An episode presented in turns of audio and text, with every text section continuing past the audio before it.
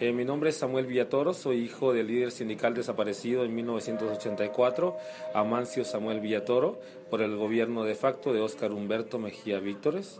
Hoy actualmente eh, soy el director fundador del Museo Los Mártires del Movimiento Sindical, Estudiantil y Popular de Guatemala y de la Fundación Amancio Samuel Villatoro.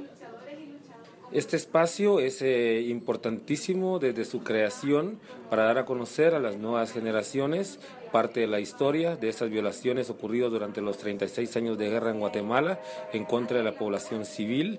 Nos interesa muchísimo que las nuevas generaciones conozcan nuestra historia como familiares y víctimas de desaparición forzada como garantía de no repetición eh, ni en Guatemala ni en ninguna parte del mundo.